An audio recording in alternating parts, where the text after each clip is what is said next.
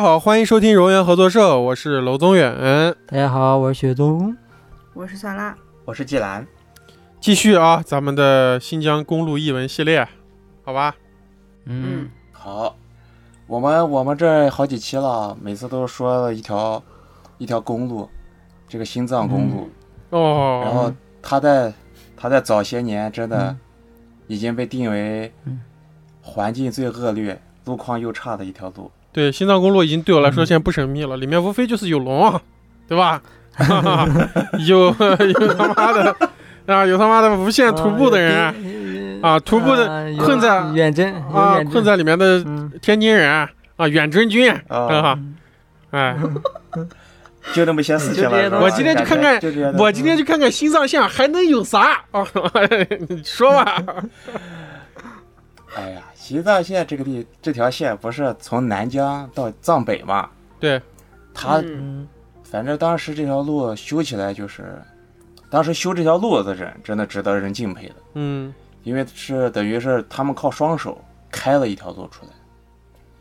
对，这个故事啊，就是在建设的五六年的故事，一九五六年。嗯一九五六年呢，有一个刚入伍的兵，应该说五五年入的兵，新兵入伍的新兵，他叫小郑，也不知道他是幸运还是不幸啊。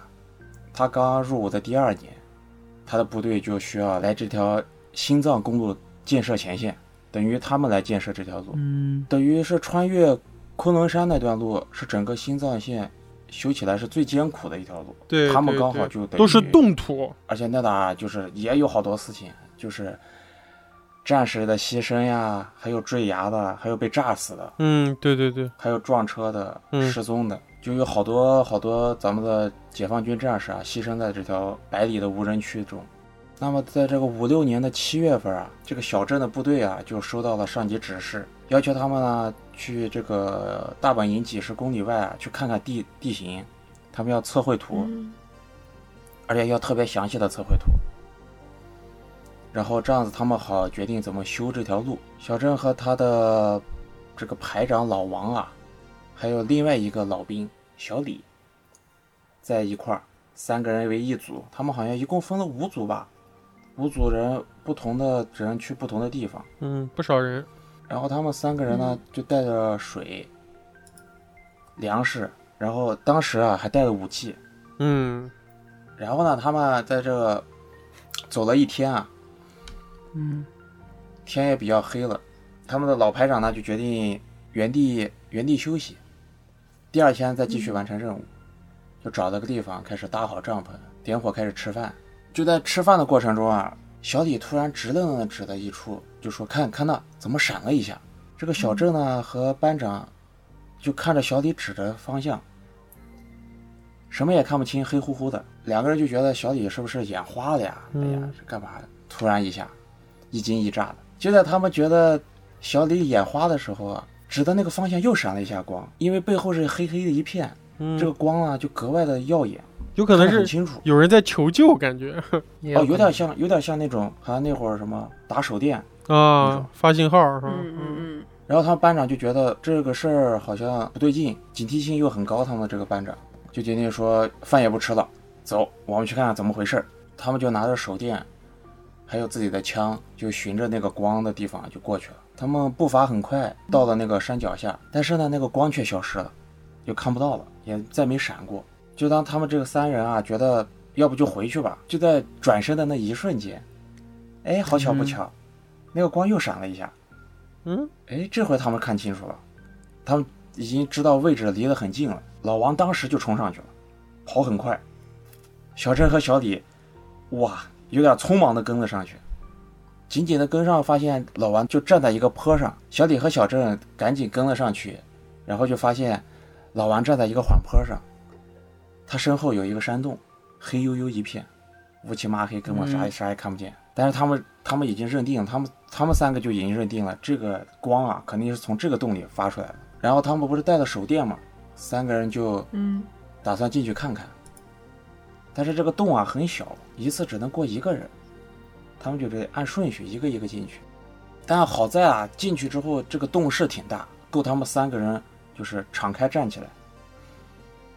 然后小镇这会儿就拿手电在洞室里找啊，看了一遍又一遍，开始扫。然后老王和小李也是一块儿扫着扫着，他们三个人的光啊聚在一块儿，聚在一个点上。为什么聚在这一个点上啊？他们发现一个格格不入的东西，一个山洞里，他们居然三个人同时发现了一个摇篮，嗯，一个用藤蔓编织起来的摇篮。嗯，然后老王还凑上去摸了一下，哦，发现就是那种手工编制的，而且上面有树皮，摇篮，我靠，对，有树皮。小郑，小郑也好奇的上去摸了一下，发现不对劲啊！当时天已经很凉了，他居然摸到那个树皮上有温度啊，哦，嗯有温度，那就表示有人啊，嗯，有人，嗯，那不对劲啊！消失摇的牧民，嗯，摇篮里，摇篮里那就是肯定还是个小小孩儿吧，我估计。哇，小郑就立刻就说这兽皮有温度啊！他嗯们三个人一下就都吓了一跳，心一下就揪起来了。他们觉得太奇怪了，本来来来来这个洞穴就很奇怪，然后发现这洞穴里面还有个特别不自然的摇篮儿。嗯然后他们的排长老王就觉得这地方不对劲，邪乎的很，咱们先走，不待了。好在他们回去的帐篷的那个篝火啊，还没有灭，他们很快就找到了自己的帐篷。就回去之后，嗯，三个人呢也没怎么说话，然后这三个人就当时那一晚上也没睡好，他们是胆子比那淘金的小伙子胆子还小。三个人也没睡好。但是第二天一早啊，三个人就特别同步，啊三个人很早就爬起来，然后就去寻那个洞穴。你说好巧不巧，咱们的故事里，你只要回去找，肯定找不着，就肯定找不见。找不见，找了半天，然后发现太阳已经正午了，不行，不能耽误自己的测绘任务，他们去完成任务去了。后面也就是他们顺利的完成这个任务，也没有啥，就原路返回了。只是回去的过程中啊，老王说，晚上的事儿咱们不要提，因为可能会当时会乱军心嘛，因为大家来修这个地方都是各地方调的兵啊，对，太蹊不跷好了。说。对，那次之后大家就再没提过这个事儿。但是这个任务结束没多久啊，第二个月，老王就在一次爆破任务中牺牲了。嗯，又牺牲了，对，后面小李不知道为什么得了肺结核，转到部队医院的时候，嗯在年底也去世了。那会儿才二十五岁，小李才二十五岁。嗯，还有个人呢，还有人，而小郑比较幸运啊，所以一开始就说不知道他是不幸还是幸运啊。他顺利地完成了这嗯个筑路的任务啊，就留在新疆了，转业在新疆，生儿育女扎根嗯下来了。嗯，为啥说不信？啥意思啊？不幸是因为他， 不幸是因为他来修路了嘛，嗯，修这个心脏线，这个心脏线一直都不是啊，我不信是因为这样子的，就是说，这两个人现在就跟你看那个加椰子的，不对，你跟看那贞子录影带一样的，就是说，这两个人都已经就是因为一些特非自然原因死亡了，哦，但是你他就一直无还尽没的事儿，折他就磨会担是，吧？就等着，尽对的折对磨对，就跟那个对在日本马上，要被判死刑的人，一等就是二十五年， 嗯是吧？那种感觉。嗯，对啊，对对，而且这个我就感觉啊，这个救了这个小孩儿，如果真是个小孩儿的话，他们救了，可能会不会有什么福报之类的？而且我感觉那个光啊，是有人在求救，把他们引到这边来。嗯可能啊。但这故事还没结束，哦其实还有个细节，哦啊，嗯就这个小镇啊，不是已经扎根了吗？他最后在新疆待了很久，然后职位已经很高了。然后他在一次给别人说这个故事的时候啊，说的兴起，他就偷偷拿了一个东西出来。当时这个东西他没有给老王和小李看过，是一个帽徽。什么样的帽徽？哦我觉得应该能猜到了吧？不会是五角星吧？青天白日的帽徽。国民党的，嗯是他从那儿捡的是吗？对，他说这嗯个小这郑个说没啥联系当时就是在摇篮的附近拿到的，但是他当时没有告诉老王和小李。这个为这啥故事呢发生在什么时候？五几年是吧？对，五六年就是新藏线刚开始准备投建的时候。哦，那就是说，哦，那就是可能跟之前被冻到那批冰里面的人是一批人，这时候他们还活着呢，可能刚可好能还有有活下来的。嗯，对啊，就在山里面自己，然后后来就变当那个后面就用人皮面具戴在自己脸上是吧？嗯，哦闭环了是吧然后那儿枪管子，这小孩后来长大就到阿尔金山去了，看人啊哦，眼，看人眼子，看着眼子，嗯。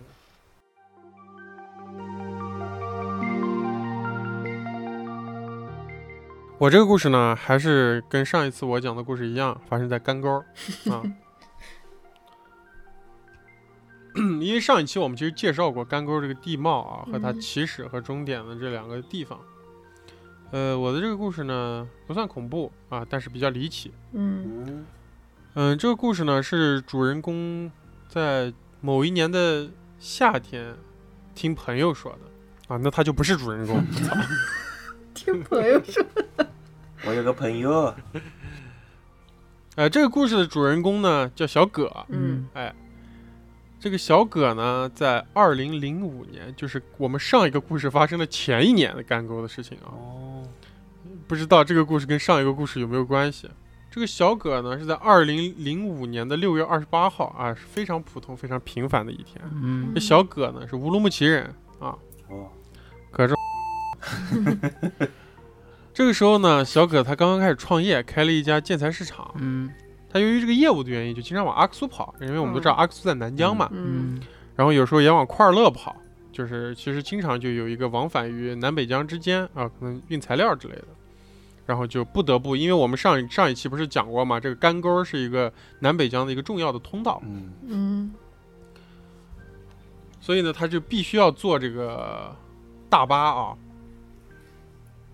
这时候呢，就是他刚刚跟库尔勒的一个老板谈了一谈了一些这个合作事宜吧，可以说也就是谈了一些活儿嗯啊。于是就是在第二天早上呢，他就要返回咱们这个乌鲁木齐。嗯然后这边儿呢，就是我们哦、就是在这儿呢，我们应该我给大家讲一下啊，就是我不太熟悉，嗯，然后但在故事中提到呢，说库尔勒人应该很熟悉啊，库尔勒人，对我说一说，你看你熟不熟悉啊？就嗯点他呢是吧？就是他说这个去去乌鲁木齐的大巴呢，他们依照这个档次，这个大巴的档次分为俄巴和牛巴，嗯，你有没有听说过？啊不知道，然后这个他说他至今也不知道为什么会这么叫啊，嗯这个俄巴速度快，坐着舒服，类似于高铁，嗯这个牛巴就简陋一些，啊，靠停靠的那个站特别多，啊，就类似于普快的列车。嗯哦，啊。那由于这个下午呢，就还有业务要谈嘛，嗯就要回乌鲁木齐谈业务还要。嗯于是这个小葛就坐着最早的一班俄霸出发了。我们还是再给就是给多一点的信息啊，这个库尔勒呢，就是给口里同学给口里的这个同志们参考一下啊。嗯这个库尔勒到乌鲁木齐全程有五百多公里，啊，其实不算很近。如果要走这个新国道的话啊，它会经过延吉嗯啊，延吉就是出这个著名的延吉老酸奶的地方啊，嗯，还有和硕啊这两个南疆的重镇，然后就会到我们上一次讲到这个干沟故事的这个库米什啊，嗯就算辣把拉条子都还给这个北疆的地 方。我上一次节目提到过啊，就是乘客一般就是要在库米什这个地方，就算是进入干沟的一个地方，对，嗯，然后一般司机就会在这儿让乘客下车解手啊，那儿有个特别不破烂不堪的厕所。嗯毛发，故事中也提到呢，为什么要在这儿停呢？其实就是因为这是干沟的入口，啊，过嗯了这儿就不好停车了，因为上面就提到了嘛，那时候已经修新国道嗯了。干沟呢是连通南北疆的要道啊嗯啊，然后这个上一期我跟大家其实也提到过，这个干沟它上行道车道和下行车道它是两两分开的两条路线，嗯是画了一个像眼睛的形状，所以呢还是很危险啊。这个也都提过，干沟危险啊。对，在这儿呢发生过非常多的车祸，路边还是我们刚提到的，可能会有一点儿这种丹霞地貌，嗯都是那种寸草不生的荒山，所以一般司机都不愿意在这儿停车。出了干沟，到了托克逊，到了达坂城啊，其实就离乌鲁木齐不远了。这个小葛昨夜呢，其实他跟这个老板喝酒，然后嗯喝的特别晚，所以他一上车就直接就睡了。到了库米什呢，就是这个司机就催促乘客下车上厕所嘛。嗯小葛这时候才醒，他觉得可能是这个俄巴啊太舒服、太稳了，你知道吧？嗯嗯，所以小葛呢，在库米什解完手上车睡就了又睡下了。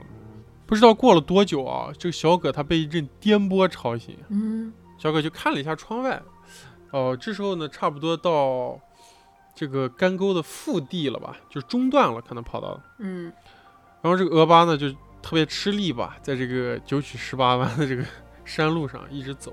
这个小葛在走的时候呢，这个他就瞄了一处这个远处啊，有一座废弃的那种采石场，嗯就孤零零的这就在那个山腰上。其实这种情况特挺别多的嘛多，像乌鲁木齐什么白杨沟啊这样采石场，现在还在工作的也啊有。因为小葛经常跑嘛，跑这一趟路线，所以他看到这个采石场，他其实知道，嗯呃，到了这儿其实才走了干沟的三分之一。我还小葛就心想还早继续呢，他就又把眼睛继续哎继续睡，嗯嗯嗯嗯这叫上车睡觉，下车尿尿，一回家啥都不知道哼。这就是说在旅新游疆的旅游人的啊游客啊，一般都是这样啊。这小葛呢，就睡得正香的时候啊，哎，又一阵颠簸，啊嗯，小葛又醒了哼。小葛一看说：“今天的路为啥这么难走？因为我们刚提到过了，现在已经上了新国道了，你知道吗？啊新修的道儿不应小该这样，啊小新修的道儿不应该这样。哎，小葛心里就暗骂着。哎呀于是妈他，就睁开眼睛看向窗外，还是有一望无际的山沟，还是那个采石场。嗯哎，哎，他就想这车咋这么慢？不对呀、不对呀！这个小可就睁大了眼睛又看了一下窗外，咋回事儿？这个采石场明明经过了呀，咋又回来了？难不成他这个车掉头的时候，就难不成这个车在他睡觉的时候掉头往回开了？嗯在打圈儿呢。就是不可能呀！啊，不可能呀！要这样子，那乘客肯定要造反，嗯对吧？嗯就小葛就想到这儿啊，就望了一下身边的这些乘客，都特别平静，看书的看书，睡觉的睡觉，没有任何异样。小葛这时候就觉得自己可能是做梦了，你知道吧？啊，在梦里，但是他就想，会不会是刚才在梦里经过了这个菜市场，在梦里就就做梦了？因为他这条路是他老跑的嘛。对，小葛就呼了一口气，想着昨天晚上确实是喝了太多啊，嗯而且比老板还喝得多嗯。他还是先不管，先继续睡吧。嗯这时候呢，刚好一阵困意也袭来了，小葛就看脸手表一下，才十二点半啊，早呢，再睡吧啊，下下午到乌鲁木齐就行了嘛，嗯然后就睡了。接下来，嗯颠簸又把小咋回事？颠簸又把反正就是小这个教育不再能一睡次了。这一路就不让睡，不哎让人睡。我吵醒了，小葛本能的就趴到窗边啊，嗯还是那个干沟，还是那个采石场，完了，这应该是第三尿次了出。去嗯不对，小葛这次呢，彻底一点睡意都没有了。他赶紧就问邻座的人，为啥一直在干沟里绕嗯啊？没想到这个旁边这个妇女啊，就白了他一眼，嗯骂他，说他勺子， 烧死你知道吧？嗯小小葛这时候就有点慌了，你知道吧？嗯他就看了一眼表，他一看表，十二点半，嗯嗯，就时间就没有走，你知道吧？嗯小葛这时候就已经不是惊讶了，他就已经有点绝望和已经恐惧尿了，你知道吧？嗯，啊，小葛就赶紧问周围游客，到底咋回事儿？我操，车要干啥啊呢？咋不动？开咋在这儿开端嘛，我操啊，咋在这儿一直绕这不呢是？开端嘛，我靠，是乘客一个个就看着他，就都不知道他为啥要这样，你知道吧？有几个还悄悄在那说的呢，就说这个人是不是脑子有问题头？型小葛他就相当于没有得到任何的回应，嗯，他就更加坚信了，他觉得这个车有问题。嗯这时候呢，小葛呢，其实他的头脑还没有被恐惧冲昏还没有，还是可以的。啊，他立马就跑到司机旁边说：“我要下车，对啊，我要拉肚子，嗯我要我你再不停车我就拉裤子了。嗯，这司机一听啊，那赶紧不就停车吗？嗯停到一个小山坡旁边，小哥哥就快速的冲出去，头也没有回，一直跑到他看不到这辆车的地方。啊，小葛在干沟的这个路上呢，就游荡了好久，嗯好不容易搭上一辆从后面驶过来的牛把。嗯嗯，，还有车呢，还可以，嗯，还搭上车的还可以，对，小葛就啥也没干，他就一直坐上这个车呢，就一直看着表，秒针每动一下，他都怕是往回走。所幸啊，这个牛八还算是正常，啊，很快就出了赶沟，最终到达了碾子沟汽车站。哦，哦，啊，勾到了，嗯，本来呢，小葛还想下车问问那个俄巴的情况啊，嗯最后一摸口袋儿，他发现他搭那辆俄巴的车票已经没了。哼哎，由于他因为后面还有事儿，还有别的安排嘛，他也就没有再过问了。所以这件事儿呢，他也就没有再跟别人提过。嗯，打哎搭了个就是这么一个故打了事，个鬼巴呀，这是。地地茯苓车，搭了个循环，嗯，对，无限循环的一个巴士。这是不是那种在干沟里出过事故的车？有可能但是就一直在有可那儿能开不但出是有一个问题，我觉得这个车是从那边的，是从库尔勒的车站发出来的呀。嗯嗯，嗯，如果它是那个啥的话，如果它是一个这样子，像酸辣说的这样的车的话，它应该一直徘徊在干沟我觉里。得跟采石场有关系。是不是采石场的磁场？采石场，采石场有个嗯有个不一样的地方。异界的大门，嗯，嗯，雪松解释一下，有没有啥解释？就我觉得就像那种徘徊的感觉。但是你刚刚也说，他的确从那个站出来的，对啊，它是从那个嗯车站发出来的，估计只有他一个人才可以看到那辆车吧。有可能，嗯，毕竟车票都消失了。而且你有没有发现，他说他跑出去，跑到再也看不到那辆车的地方，我就理解他是往前跑还是往后跑。如果他往前跑的话，他应该那辆车还会跟上来，起码他们会再错过一次。哦，也不知道他是往前跑还是往他后跑。肯定往啊如果他往前跑，跑两步那车不就开走了吗？车不得，估计他下了车他就已经离开那个循环了。我觉得，不过刚好也是这个作者可能对这个车后面这个事儿没有描描述，也不知道嗯这个车到底去向，是就这样子消失了，嗯嗯还是怎么回事儿？嗯，嗯，也有可能这个车没问题，是小葛自己本身就在一个循环里面嗯，啊。也许这个车上本身这些人早就下车，早都到碾子沟了，嗯恰恰巧他在那个轮回里。恰巧小葛就被陷入到这个循环的梦里。嗯，有可能。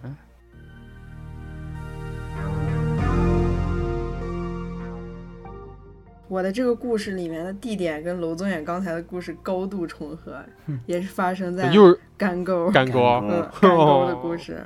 看来下半场干沟顶替了接替了这个喀拉昆仑的位置啊。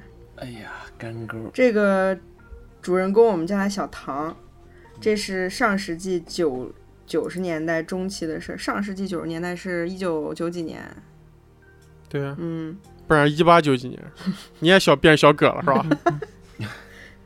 这个小唐当年在乌鲁木齐给一位大官开车，谁呀？王老。然后呢，一个大乌鲁木齐的夏天大官儿，嗯乌鲁木齐大官儿一律啊，处统理称啊啊啊。啊。一个夏天，这个大官儿去南部的和田考察工作，由于各种原因呢，小唐没有去。然后这个大官儿去了半个月吧，然后他就要让小唐来接他，说你你现在开车过来到南疆来接我来。小唐不敢马虎呀，他就赶紧开车去接大官儿。和田在南疆嘛，然后乌鲁木齐在北疆，就很远。当时这个司机说是开车要从乌鲁木齐出发，走一天到托克逊，嗯，然后吃个拌面过 个夜。第二天，开他开车，他他开到托克逊都要开一天，我靠，是吧他还要吃个拌面第，二天，呃，再走一天到干沟，啊 这，车然后在扯库淡米二十什码是吧洗个澡还没人跑得啊，快在，库米什嗯洗个澡过一夜。第三天绕过塔克拉玛干沙漠到且末过一夜，到第四天中午可以到和田。嗯就扯呢。他是说前两天的路，这一天早上都走完了。对我印象中要不了九你几年的路没虽然没有高速，但是没有那么慢的，因为我在二九十几码年零二十码，对啊，二十码的路。就是我记得当时我在呃九几年还有零零几年的时候，经常就往返于我们家和乌鲁木齐之间。然后当时是这样，就是这个私家车是限速的。你嗯刚才楼端也说，在那个干沟里面限速是六十，是吧？对，然后军车是不限速的，就是你开啊多快都可以。所以私家车我记得当时六个小时，就基本上算是军车快乐一个小时到乌是鲁吧木齐。你你你确定你坐的不是司是不是军车啊？ 六个小时，然后军车是三个半小时。嗯，酸辣还是地位跟我们不一样啊！你看嗯酸辣都知道军车的词儿对呢，哎呀别胡说，啊，这是那个 科普。啊，这有啥好说的？再啊不要深究就是啥？ ，yes，不要深究。嗯嗯，对，那个我也印象中，我印象中我特别小的时候，我们家一块儿去过去过一次金沙滩，嗯，坐车去的，就在库尔勒嘛。对，金沙滩离我们家在非博常近，嗯波斯啊腾波斯腾湖离湖我们嘛家二十分钟啊。嗯，那个地方，我记得我们可能早上从乌鲁木齐走，然后嗯下午快到傍晚的时候就到对了啊嗯，对，啊。没有那么那么远，这个人可能骑自行车去的，对啊，啊骑自行车 接他领可导能去 了。他可能是那样子，把车车窗户摇下来，嗯，然后用手把着方向盘，然后人身体在外面 推呢呢，走推呢啊结果啊去了。小唐当时就是走这条路线，开着当时的官车桑塔纳嗯向和田开去。嗯，然后当时已经是柏油路了，但是也是很颠，然后沙尘特别多，能见度也很低。这一路上，说十几年前，哎，等会儿，啊，十几年前去干沟还能看到沟里有一堆翻下沟的汽车的残骸。哇靠，哦，我咋觉得，真的吗？扯呢，扯的吧不知道没，有吧不？知道，嗯不知道嗯，我觉得说真说一路上你看个一两辆有可一能，堆就不可一一能。堆有点夸张了，啊你闭着眼看。汽车坟场干沟啊，嗯好，然后他开到下午七八点的时候，他的车子停了，就砰的一声停下来了。他一看呢，说是车里温度太高，水箱给爆了，所以他就下车啊打开盖板，一阵白烟扑出来，果然就爆缸了，爆缸了。对啊，这时候他就说想试着修一下吧，但是呢，也也修不好，就零件坏掉了，所以开他玩笑爆缸，我靠，嗯修发动机他在路上能咋？他现在只有一条路可走，就是搭一个便车去前面的库米什，然后找一个拖车再把车子拖走。我还以为他的车也要进入汽车坟场了，嗯，然后？呢，他在路上就开始搭车嘛，但是有有些很多车呢，一看到他的情况就摇头走了。眼看天就要黑了，他也很饿，他想着就要饿着肚子在深山里面过夜了。这个时候呢，就来了一辆大货车，这个司机特别热心，就是问他怎么回事儿，就把他给救了。他就上了这个司机的车，向库米什开去。这个司机是一个中年男子，说话说着一口标准的普通话，听不出哪里人。他很健谈，也很和善，还给小唐一听起瓶来，像我还给小唐一瓶矿泉水。 给一匹魔爪，对，小唐心想这是遇见好人了。一路上他不停的道谢，就这样开了一阵子，马上要开出干沟了。司机说要先停一下，要下车尿尿，急得很。嗯，然后司机就下去了，小唐也下去，小唐走到车后准备尿个尿。这时候小唐才看到这个车的全貌，是一辆比较常见的东风车，卡车对吧？大货车估计嗯嗯，东风卡车，后面的车斗里装满了货物，上面用一层厚厚的帆布盖得严严实实的，就是嗯凹凹凸凸的那种嗯轮廓。没，就是这车货没有用箱子装。小唐没有多想，他撒完尿之后呢，司机还没有回来，小唐就在车外面等他。司机跑掉嗯这时候了是吧？天已经没有，这时候天就是已经快黑了，看东西有点模糊了。嗯然后小唐呢，就是听到那个就风吹着那个帆布发出一些声响，这时候呢掉下来一个东西，就是他一看帆布被那个风吹开一个角，然后里面有个货嗯掉下来了。小唐就去嗯捡，啊说帮司机个忙，给他捡起来。嗯他就捡起地上那个黑乎乎的东西，就着车灯散过来的灯光，小唐低头一看， 那个货物是一个人头。我操，找到了，之前的人头都找到了，这对，人之前雪宗故事里的人头都在这儿呢。嗯，不看不这要一紧，车，这一车整整齐齐的，全部都是人头。整整齐齐，我操，嗯，运了一卡车的人头。这个人头呢，头发早已枯萎，满是灰尘。嗯天哦色太暗了，也看不清五官。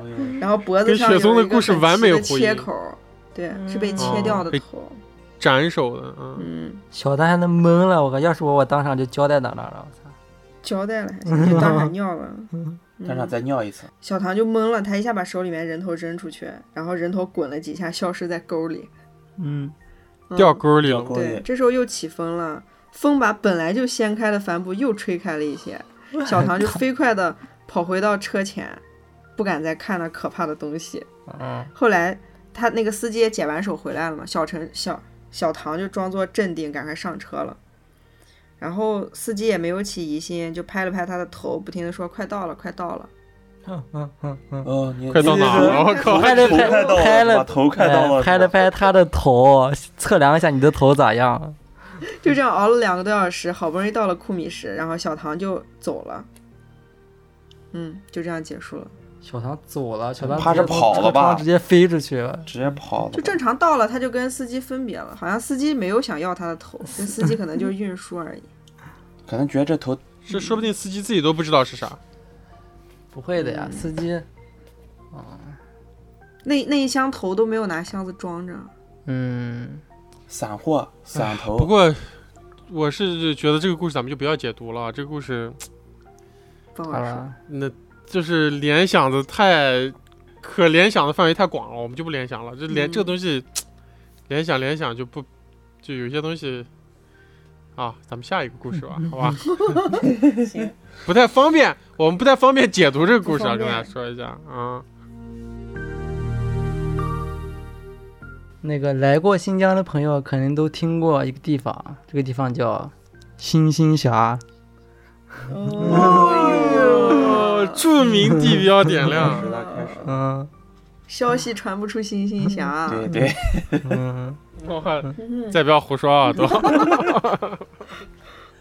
它是新疆甘肃的交界处，是铁路、公路对从甘肃进入新疆的唯一通道。 对。新一峡这个地方是咱们这次提到所有故事里面我最近的才走过的一条路。啊，嗯，哦嗯，因为我今年不是过年的时候是开车回家的嘛，哦，所以刚好那个就经过新一啊峡。嗯，就换句话说，它是新疆与内地最重要的，也是唯一的门户。就像刚刚罗总也说的，对，嗯，对，嗯，过了甘肃，然后甘肃就是最后一站可能是哪？柳园儿、张掖，我想想啊，忘了，反正就是一过甘肃，然后就进新一峡，新一峡新一峡过了就是哈密。嗯，嗯，我同事的故事就是在新兴峡附近发生的。就我同事呢，以前是开长途客车的，线路呢是从哈密到敦煌，乘客大多是去敦煌观光的游客。然后呢，那个是两千年的事情了。有一天的傍晚，我的同事小钱，然后拉满了去敦煌的乘客，准备开车去敦煌。啊，因为哈密到敦煌呢，开车还是比较远的，很多省钱的游客呢不想就是一天车到敦煌之后再过夜，于是就选择就是坐夜车过去，然后就是相当于就是白天玩儿，晚上就是直接在车上睡了嘛。呃，玩儿一天，然后再坐夜车回来，就是你不浪费玩儿的时间。嗯嗯，所以小钱的夜车生意一直都很不错。然后那天呢，小钱拉满了人就走了。然后哈密到敦煌的路还是比较好走的，基本是柏油路。然后小钱呢也走过很多次，可以说是轻车熟路。大概跑到晚上十一点多的时候，差不多快到新兴峡地界的时候，啊，路上就是突然刮起了风，就这个也很正常，因为新兴峡是个特别有名的风口，有刮风也很正常。啊，这时候呢，就是乘客呢肯定都已经大部分都睡着了，啊，外面的风呢就刮着，然后又卷起了黄沙，能见度比较低。每次都这样。对，然后呢，那小钱毕竟是老司机了，而且刚才也说，就是都是柏油路，还是比较好，跟之前那些就是完全戈壁路不一样，所以他就是还是不就停是熟门熟路的，呃，慢慢的开着，就完全可以开。嗯，然后大概就是过了半个多小时，透过灯光，然后小钱小钱呢隐隐约约发现前方有一个阴影，就不知道什么东西。啊，小钱没在意，觉得可能是路边有一个那种特别大的石头。然后又过了一会儿，然后阴影就慢慢的接近了，小钱就觉得好像有点不太对，就好像不像是个石头，好像像是一个人影。然后想，那就是就想小钱就想，那不可能呀、啊就已经这么晚了，怎么可能在荒郊野外还有个人在走动？嗯，然后又开了一小会儿，然后影子就非常非常近了。然后小贤仔细一看，就是还是不知道那什么东西，因为他在路边，就是车灯是就是照路边照的没那么清楚，但是这个时候就可以肯定了，肯定那个东西不是一个石头。然后小贤因为特别想看清楚那个是什么东西，他就不自觉的把车开的慢了一些，然后强烈的好奇心驱使他一定要看清楚。然后小贤开的慢了，他就也可以看得清楚了。然后这时候他就看清楚了，那就是一个人。嗯，然后更加诡异的是，就是那个人是骑在了马上，但其实我觉得这个不诡异，哦其实我觉得就是那种游牧民，你知道吗？嗯，骑个马对嘛，啊，大半夜出来遛遛马，十二十十二点了，这个时候估计都。十二点对新疆人来说还早啊。对啊，晚上想骑马出门，然后就是荒郊野外的漆黑夜晚，就是怎么会有人在公路上骑马呢？然后小钱这个时候觉得就有点恐怖了，然后车还在开嘛，然后人影就越来越近，然后等到就是特别近的时候，终于就是完全可以看清了，就是就是看清的那个人的就是确切的样子，那个人呢好像像是一个那个喇嘛，嗯，嗯，哦，然后他就是再次就是就是透过灯光再次确认了一下，就是那个人就是一个喇嘛，嗯，因为为什么呢？因为就是他是光着头，然后穿着一件破旧的僧衣，然后有一只胳膊露出来，一个手是牵着缰绳，一个手拿着念珠，哦，嗯，然后背后好像还背着什么东西。然后那个喇嘛呢，好像是没有就是注意到车后有汽车，就自顾自的骑着马就慢慢的走。然后这时候车马上就是要超过喇嘛了，然后小秦小小钱就可以看得更加清楚了。就是他突然看到那个喇嘛的，因为他不是看背后背的什么东西嘛，这时候他就看清了，那个背后呢背的像是一就是一把枪，哇哦，嗯，帅啊，荒野猎嗯人还是个荒野猎人，多帅啊！是个武然后僧。小钱，然后故事里说他小钱就这个时候这个喇嘛就是用来啊对付我们前面那些故事出现的那些东西的哦，去猎魔哎人，我啊，靠，猎魔猎魔人人啊，啊，可以挺像的啊。但是这个喇嘛是然后光着头的，对呀、哦，我想象他要是再戴个那样喇嘛的帽子更帅了，我靠，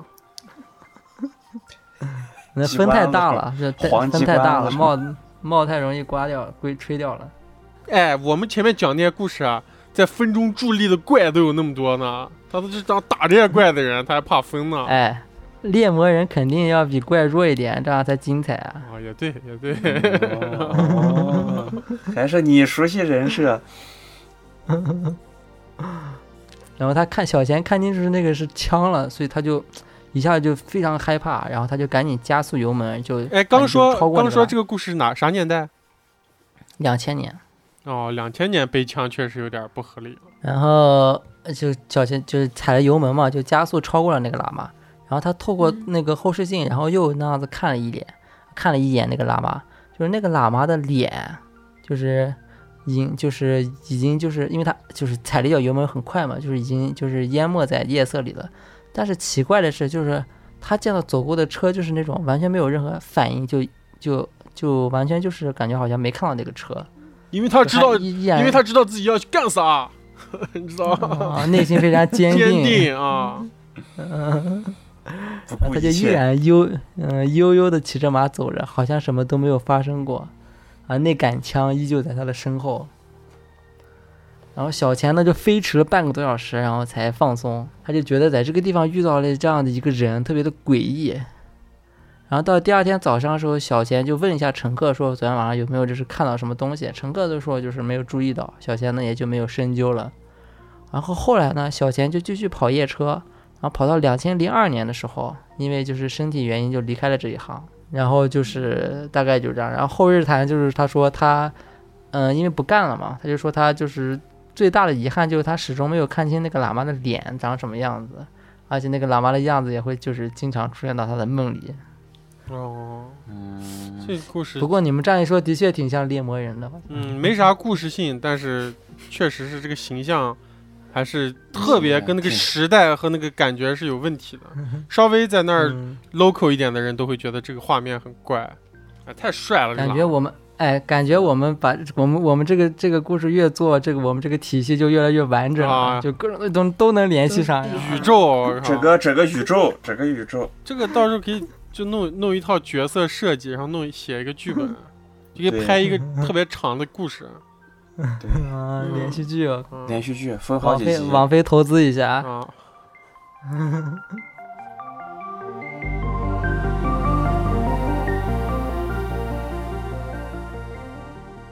在我小时候啊，经常会看一些黑白的电影，嗯，我老爹，我老爹很喜欢黑白电影，所以我之嗯前就能提到什么《冰山上的来客》呀之类的。嗯嗯隐隐约约记得啊，小时候看了一个黑白电影，是讲咱们解放军啊在罗布泊和有一股国民党的残匪的故事。那就酸辣的故事嘛，对， 哈哈，酸辣的故事，嗯哦酸辣的故事，对，又接上了。那会儿对罗布泊还没啥印象，然后知道了这个电影，感觉对罗布泊好奇还大一点。然后就有一个故事啊，是说在一九七九年，咱们这个北京组织了一次这个罗布泊的考察队，嗯当时规模还挺大，二十多名考察队员，动用了五辆越野车。小李呢，作为咱们新疆的这个地质勘探局的骨干，也参加了这次考 察，嗯，也是科学院的，应该应该就是科学院的。嗯，他这个这个小李，这故事哪一年呢？说啊是认识七是九吧年，说是七九年，哦，那认 识啊，那这个小李可能孙子跟我是同学啊，哦，很有可能很有可嗯很有可能。然后那会儿那个罗布泊啊，罗布泊那会儿还没有就是完全荒荒漠化，啊，没有那会儿干还透还，有没干透，对，那会儿还长些长些，估计还有些草啊，还有些植被呃，在。那个那个湖可能都还在呢。就是罗布泊，它有个特别神秘的地方，就是它现在完全是一片荒土，就是一片戈壁对沙漠那样的。但是罗布泊是一个在几十年之内从一个绿洲，从一个湖泊快速突的然变成一个对沙对漠对，对，突然变成一个沙漠了。对，这也其实是一个罗布泊特别神秘的原因啊。嗯，当时去考察的话，那会儿罗布泊腹地根本没有人啊，也没有人烟，也就没有嗯路，没有路，嗯那就等于你在沙子上跑呗，就那嗯戈壁荒沙，嗯所以车子经常容易跑毛啊。这个小李的这个车子好巧不巧，开了三天就跑毛了，整个车都陷在沙子里。而且他他们这辆车是主要是装了他们主要的器械，那些仪器，嗯就比其他车要重一点。对。然后他们车上四个人吧，就根本把这车救不出来，没有办法。最后商量一下，队长决定，那你们先留在这儿吧，等着我们去那个去哪求助呢？在罗布泊最近的县在哪呢？嗯，若羌县。咱感觉我们这个故事说出来，新疆变特别 小。对都是这几个地方来来嗯哎回回就这几个地方。哦，没有啊，这北疆其实就提到个伊犁，北疆好多地方都没讲，什么阿勒泰、伊克拉玛依那些地方嗯都没说呢。塔塔城呀也。对呀、对，然后就没有办法呀，小李他们三个人那就，好吧，那我们就待着吧，等救援呗。来的时候他们五辆车，你想，浩浩荡荡，还有点浩浩荡荡的趋势。现在嗯一下在这个罗布泊里面就只剩他们四个人了，而且又是苦苦的等待啊。那个四个人嘛，心里或多或少的都不太好，不好受。天要黑的时候呢，他们不知道从哪找了一些木头呀，就点了个篝火，嗯几个人就围在篝火旁等待。这个时候，一阵轰鸣打破了沉静，他们四个人一下就都抬起头向声音的地方望去。那假面骑士， 嗯，靠，为啥就完全没有逻辑？就就想说是 吧？就只是想说，想要变身 是吗？啊，因为那天看到不是看假面骑士吗？突然觉得是一阵轰鸣，应该是假面骑 士。一阵轰鸣，他们发现，在离他们车子不远的地方啊，尘土飞扬啊，就不太对劲。嗯因为来的时候天气都好好的，突然天气就变差了，嗯，一阵一阵沙尘过来，嗯然后就哦啥都看哦，不这个清啊了轰鸣，这个轰鸣不是发动机的轰鸣啊，不是发动机的轰鸣，哇，你想对摩我托想象 是车 啊是发吧？动机啥过来的，对对摩托对，车过来了是吧？嗯嗯刚好是沙尘啊，沙尘那就又看不见了。但是小李的眼睛眼神还好得很，他发现好像是群羊，嗯是一群羊朝他们跑过来，羊的声音那嗯么一大，群羊，嗯一我群羊。你想在咋说呢？那种荒漠沙有点半沙半戈壁的路路上跑了，你有没有见过？你有哎没有在北疆见过一个山上，就是一个那样草原的山上，然后一群嗯羊把一个草，把嗯把一把一座小山的一个一面儿占满了那种景哦象？嗯，啊，那种景。嗯，但这里面说的这个黄羊，我一点印象都没有，黄羊，黄黄羊羊的藏话区多，黄羊藏区嗯就多，像就会像羚羊那种啊，黄羊大一点儿嗯，不会不是啊，好像是黄羊大一点儿，我感觉不好吃，不知道应该能不不好能嗯吃吃。吧？ 黄羊好像是野生的吧？国家保护级动物吧，估计是。嗯，然后小李看见之后一辨认，发现是羊群啊，而且大面积的冲过来，就对其他三个人喊呀、你们快进车子！”嗯然后那三个人刚好都是因为是其他地方过来的专家呀，没见过这个，没见过这阵势，嗯，飞快赶到车子里，把车门一扣，车窗一锁，就缩在车子里。哇，就那一一瞬间，他们在上车一瞬间，那羊群直接就把他们刚才燃起的篝火直接就啊踏灭了，然后又漫天飞尘啊，跑得特别快那群羊，也不知道是因为受惊了吗还是干嘛。跑过去之后，小李就想着出去看一看，反正也逐渐变安静了，打算打开车门看一下。嗯车门还没有打开，窗外掉下来一只手啊！啊，啊， 我操，为啥？从哪掉下来的？车顶吗？我操，车啊，小李被吓了一大跳，人小像李龙被吓了卷风一大一跳样。。然后车里的人说，上面有东西掉下来了，就是车顶。嗯这样应该判断的话，就是从车顶掉下来一只手。嗯，这小李门都没打开就把门关上了。然后把那手夹断了，那手掉车里面，掉驾驶座上了是吧？ 好，不是他没有，他没有把我门操打开哦啊，估计就没夹不住。四个人，四个人刚放松点心，又揪起来了。小李正准备看一下窗外，又听到咚的一声。嗯那个人好像，好像是个人，那个人从车上好像跳了下来，那个人好像是个人，我 操！就因为一开始只是个手啊，不确定啊，四个人都很慌嘛，行呢感觉感觉是个人从车上跳了下来。嗯， ，Spider Man 啊，这时小李看清了，应该说四个人都看见了，嗯他们、啊他们透过他们车窗外能看到，是个黄是洋个男人嗯子，，皮肤特别黝黑，就是那种、就是那种长期被风吹，啊咋说风干肉风干肉的裂痕，知道吗？啊啊！嗯，脸上就是那种感觉。哦皮肤黝黑，暗黑彭加木，我靠，然后 上身裸露的，嗯上身没有穿东西，下身就一个那破破的土黄色的裤子，但是戴了一个歪帽子，好像是个军帽。嗯小李小李一脸吃惊的看着他，但是他发现那个人也在看着观察这个车，但是好像嗯看不见他们。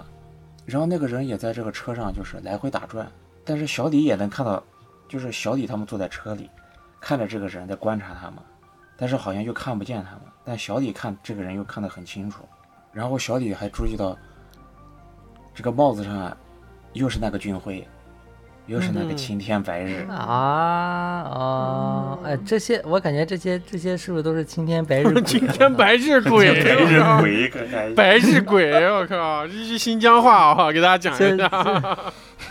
日鬼，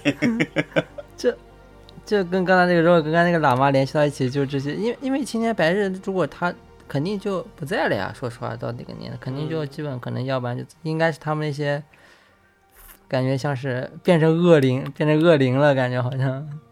就在这个青天白日鬼。发现绕这个车绕了半圈之后，突然跳跃了一下，就没了。还是孙悟空嘛就？没他们四个人还向车的周围四处张望了一下，那个那然个后青天发白日现鬼跳的时候啊，是不是还发出了一声“呆”？ 是吧？嗯，我操！他们四个发现好像没有异常了，最后也就没啥，重新点火。好像事后他们嗯也被救了。落枪落枪的救援车来了，就把他们救了。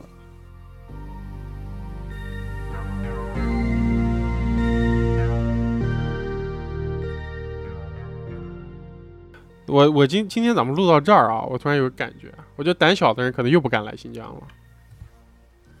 好多人哦，啊，直接旅直接旅游局给我们私信说，哎，啊再别做了。 胆胆小的人，然后是大家本来以为新疆蛮大的，祖啊国最大的一个省份，现在嗯，囊边大的地方，啊，满够就就那几个地方若羌、干沟、喀拉昆仑，是吧？伊犁 而且乌鲁木齐不能再多了。而且这个就是刚刚我们一直在给我周围的人做一个心理建设，就是新疆非常安全，新疆非常安全啊！新疆又是戴着人皮面具的猩猩、啊大猴子， 又是拉着青人天头的白卡日车，鬼，青哈哈， 拉人头的卡车，还有猎魔人喇嘛，我操！啊，汽车坟场 哦啊那个沟儿，汽车坟场沟儿，啊，人头四肢啊，风干肉，到处风都干是。肉，哦，还有你你不想还有那你个如果哎，你是来旅游的，暴你乱的监狱，我 靠！啊，对，还还有啊就是你是来你是来旅游的，你上个大巴车，啊你可能你就巡回在上错了干出沟不儿了干沟了。对，出不去，永远旁边有个菜市场。嗯，但但是大家其实那个啥啊，还是放心。你像蒜辣，你看蒜辣这种人，蒜我我敢是以以那个电台的名义向大家保证，蒜辣走干沟的次数绝对走的比小葛多啊！他还在这儿给大家录节目呢太多了。啊，请大家嗯我放感觉我心。走了可能有四十次，我靠！在那留下的拌面都比他们走的路多，是吧？嗯，那个啥，蒜辣蒜辣在多克逊吃的拌面拉成一根儿，可以直接从干沟到那个库米什。 哎。行吧，行吧，那就是我们新疆公路译文的第四部分，好吧？我嗯们下一次给大家更新大结局，好吧？啊，以上的故事 大以结啊，以上的故局事都是虚构的啊，大家还是来信 讲啊。干沟好呢，沟好呢， 新疆也好呢。感谢大家收听荣源合作社，这里是新疆公路译文档案，我是娄宗远，我是雪宗，嗯我是酸辣。我是季兰，拜拜。拜拜拜。我们的听友群已经开通，您可以搜索“荣源合作社”首字母大写加阿拉伯数字一，或者通过公众号文章二维码添加“荣源合作社”小助手微信，编辑消息向小助手发送“我要进群”即可。大家可以通过小助手直接与我们交流。添加荣源小助手进群投稿不迷路。如果您喜欢我们，请在各大平台订阅我们，同时我们也期待大家积极的点赞与留言。